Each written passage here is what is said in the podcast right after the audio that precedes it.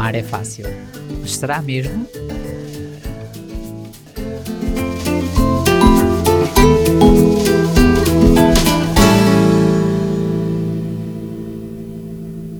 Olá, maltinha, bem-vindos a mais um café, mais uma semana em que estamos juntos para meditar sobre a palavra de Deus e sobre o nosso fantástico Deus.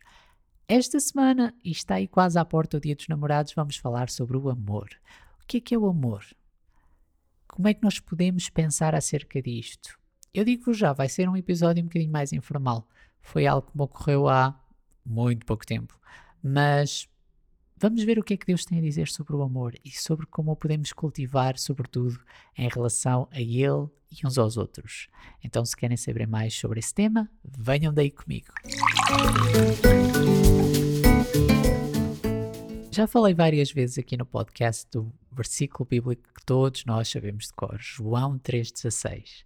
Porque Deus amou o mundo de tal maneira. Outras versões dizem porque Deus tanto amou o mundo que deu o seu único filho para que todo aquele que nele crê não pereça, não morra, mas tenha vida eterna ou vida para sempre. E quando nós começamos a meditar e a pensar no amor de Deus, um, por um lado ficamos fascinados e encorajados e motivados, mas por outro lado, ele é tão diferente do nosso amor ou do amor que nós pensamos uh, quando pensamos no amor uns dos outros. Sim, nós pensamos, nós temos definições para, os nosso, para o nosso amor, para a, para a visão que nós temos do amor. Muitas vezes o amor romântico é aquele que provavelmente mais facilmente associamos, ou o amor de pais para filhos e de filhos para pais, entre familiares até entre amigos, essa cumplicidade que nós chamamos de amizade um, baseia-se no amor. Mas o amor de Deus é bastante mais profundo.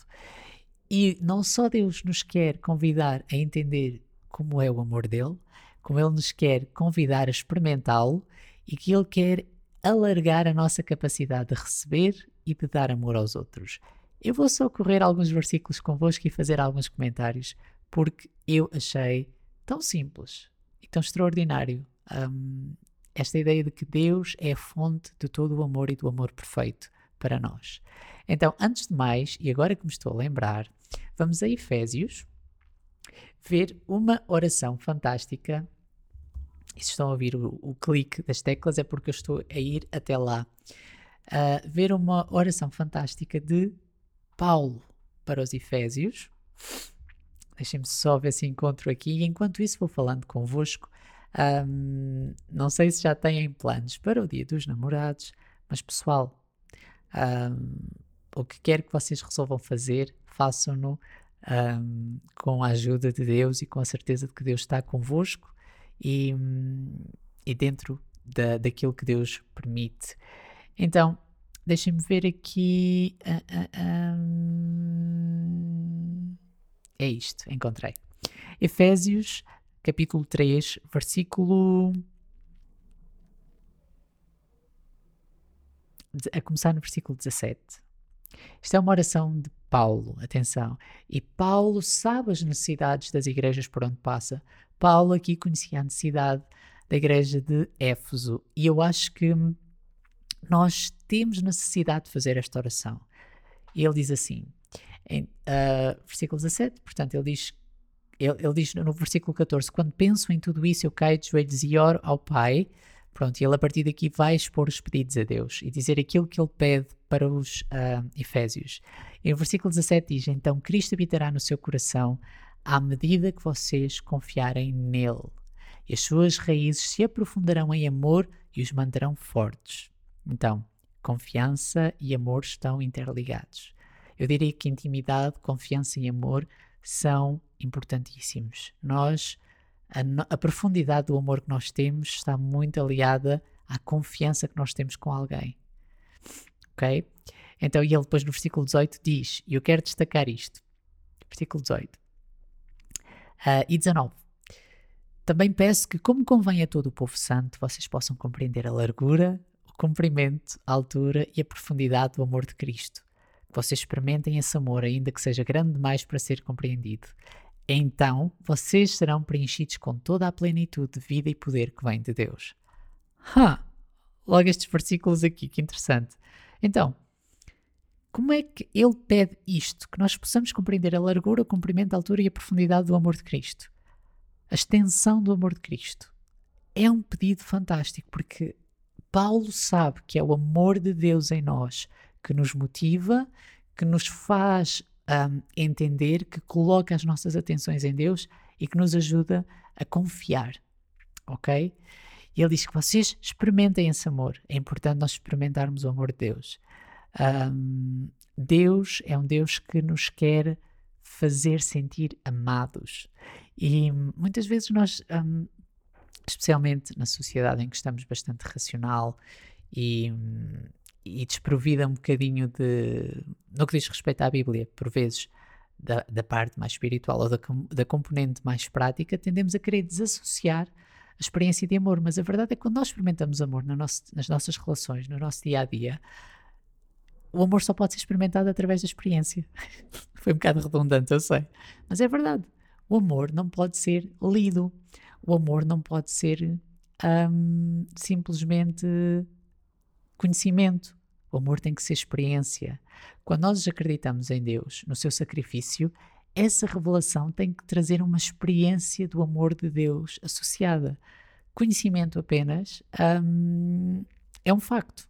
E um facto não tem necessariamente impacto na nossa vida, mas uma experiência, nós lembramos. Eu tenho a certeza que vocês se lembram uh, daquele abraço do vosso colega na escola primária que vos marcou quando vocês estavam a ser gozados, ou daquela professora que vos chamou à parte e vos deu uma palavra de incentivo. Um, amor experimentado. Ele diz que vocês experimentem esse amor, ainda que seja grande demais para ser inteiramente compreendido. Então, mas espera lá, ó Paulo, então, quer experimentar esse amor, ainda que ele é demasiado grande para ser compreendido. Então, experimentem, mesmo que não o compreendam, e vocês vão saber que são profundamente amados. E ele diz: vocês então serão preenchidos com toda a plenitude de vida e poder que vem de Deus. E ele, noutras passagens, ele salienta isto: que o amor é o mais importante.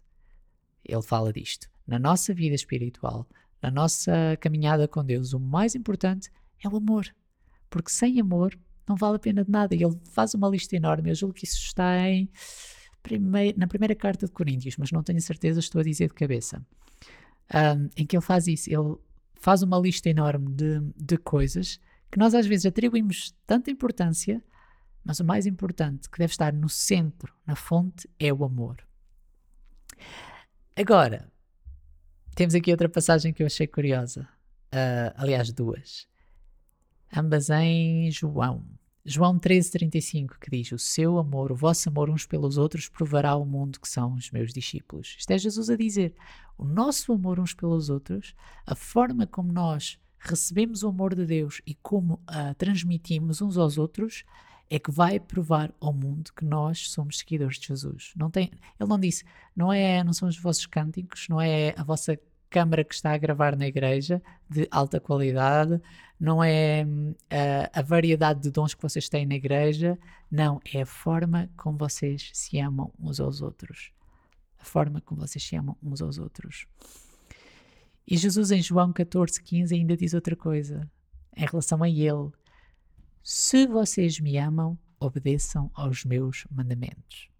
E pessoal, quero deixar isto claro: não é eu amo-vos se vocês obedecerem aos meus mandamentos. É se, se vocês amam Jesus, se vocês o conhecem, confiam nele e o amam, então vocês vão naturalmente submeter-se a ele e fazer aquilo que ele diz. Porquê?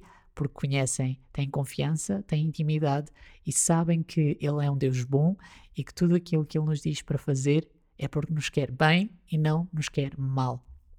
Aí está a fonte de, da confiança no amor. É nós obedecemos porque amamos. Ok? Um, e diz ainda na, na primeira carta de Pedro 1,22: uma vez que vocês foram purificados dos seus pecados quando obedeceram à verdade, tenham como alvo agora o amor fraternal sem fingimento. Amem uns aos outros sinceramente, de todo o coração. Então, o amor deve ser posto em prática, deve ser experimentado e não há amor igual como o de Deus. Simplesmente não há. O amor de Deus é é a fonte de todas as coisas boas, é a fonte de, de toda a bondade, de toda a paz, toda a alegria. Então, quando nós nos focamos nesse aspecto de Deus, que é a sua essência, tudo o resto vai, vai para o local certo, tudo o resto que não está bem na nossa vida é recentrado. E se nós nos conseguirmos focar nisso, então eu tenho a certeza que a nossa vida vai ser transformada e a vida daqueles à nossa volta. O amor é paciente e bondoso. O amor não é ciumento nem presunçoso. Não é orgulhoso nem grosseiro e não exige que as coisas sejam à sua maneira. Não é irritável nem rancoroso. Isto é o que diz na primeira carta de Coríntios, capítulo 13, 4 e 5. Não exige que as coisas sejam à sua maneira. Uau! Não é irritável. Hum. O amor é nós vermos o melhor do outro, muitas vezes sem que ele veja, ou para além daquilo que ele mostra. O amor é hum, nós vermos um, a parte de Deus nas pessoas que Ele criou e que pode não estar muito visível. É desenterrar o tesouro dos corações das pessoas. É amar sem condições.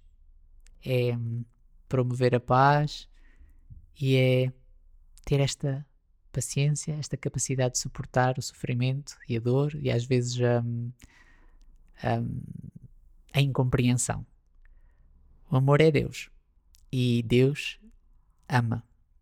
Eu quero te convidar a experimentares esse amor de Deus, tal como o apóstolo Paulo falou, que possas compreender um pouco mais da largura, do comprimento, da altura e da profundidade do amor de Deus. Que tenhas uma experiência real do seu amor. Eu convido-te a dizer isso a Deus: dá-me uma experiência real do teu amor para que eu possa entender o quanto tu me amas. E assim eu quase que aposto contigo que tu vais naturalmente decidir: não, Deus, eu quero te servir, eu quero estar na tua presença, eu preciso mais de ti, do teu amor, porque o teu amor é incomparável e não há amor igual ao teu.